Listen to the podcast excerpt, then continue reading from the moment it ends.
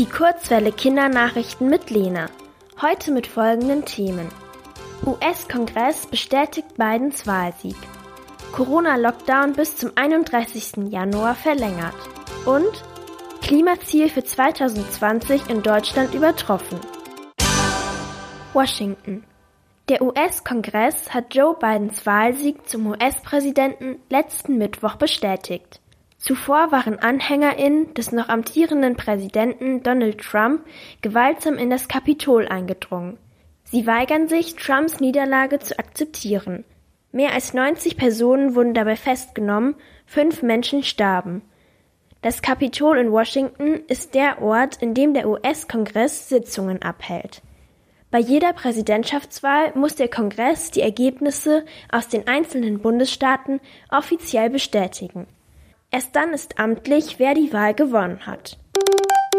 Berlin. Die bisherigen Corona-Maßnahmen werden bis zum 31. Januar verlängert. Das beschlossen Bund und Länder am Dienstag. Zudem wurden die Maßnahmen weiter verschärft.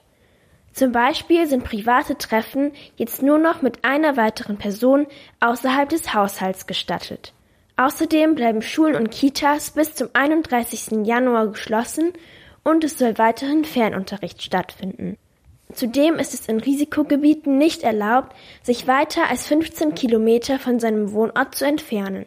Grund für die verschärften Maßnahmen ist die weiterhin hohe Zahl an Corona-Infizierten und Corona-Todesfällen.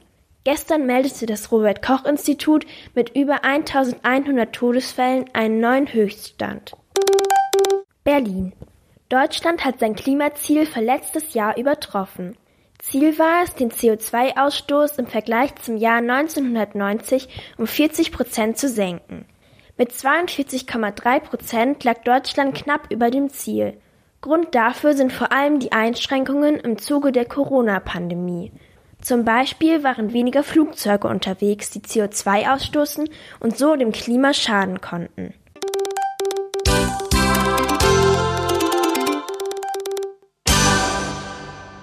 Die gute Nachricht. Die Hochs und Tiefs auf den deutschen Wetterkarten tragen in den ersten Wochen 2021 vermehrt Namen, die auf einen Migrationshintergrund hinweisen. Wie das Netzwerk Neue Deutsche Medienmacherinnen bekannt gab, hatten sie dafür 14 Patenschaften für Hoch- und Tiefdruckgebiete gekauft. Damit dürfen sie entscheiden, wie die Gebiete genannt werden. Für die nächsten Wochen sind es zum Beispiel Namen wie Ahmed, Goran und Kana. Das Netzwerk will damit aufzeigen, wie vielfältig Deutschland, Österreich und die Schweiz sind. Das Wetter.